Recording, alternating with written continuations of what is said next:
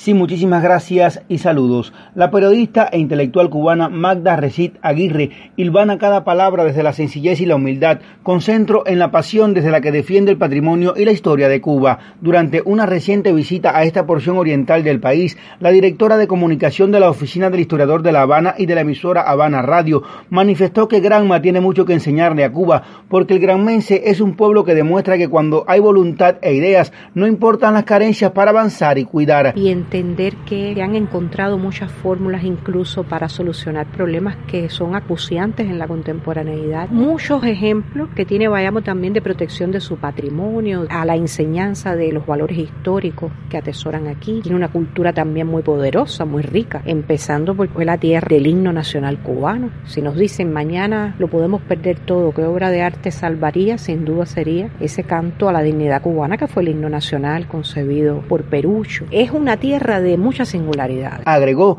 que su conexión con esta tierra, en primer lugar, le agradece a Eusebio Leal, quien experimentaba por Bayamo un atractivo especial y le enseñó a enamorarse de la historia y del patrimonio de la ciudad monumento nacional. En la de Majagua estuve y sentí allí todas esas sensaciones que como buenos cubanos debemos sentir ante un monumento de esa estatura. Es un sitio muy entrañable donde está la campana que llamó a la independencia de Cuba, la misma campana que después una vez en el Palacio de las Convenciones vimos a Fidel inclinarse ante ella con una humildad, la campana que él llevó por toda Cuba cuando era un estudiante universitario para llamar la atención sobre la hidalguía de Césped y de sus hombres. Y la de Majagua es, es una conjunción muy singular de lo que sacrificó Céspedes por la independencia cubana, como una clarinada que nos está diciendo todo el tiempo, por Cuba hay que darlo todo. La periodista Magda Recit Aguirre afirma ser feliz al comprobar que en Cuba existen muchos leales a leal que cuidan lo que el historiador Eusebio Leal defendió en vida con especial vehemencia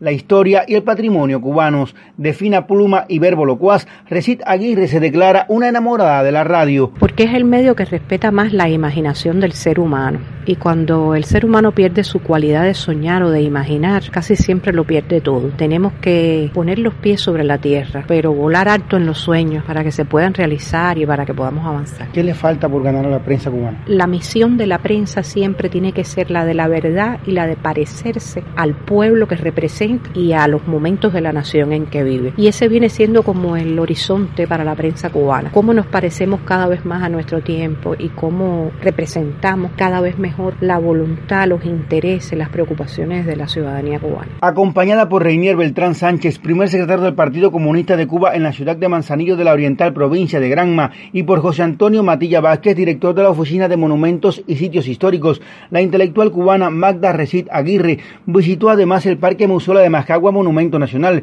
el Teatro Manzanillo y el Parque Carlos Manuel Céspedes, sitio donde elogió la glorieta, símbolo arquitectónico de esta urbe. Desde Manzanillo, Roberto Mesa Matos, Radio Rebelde.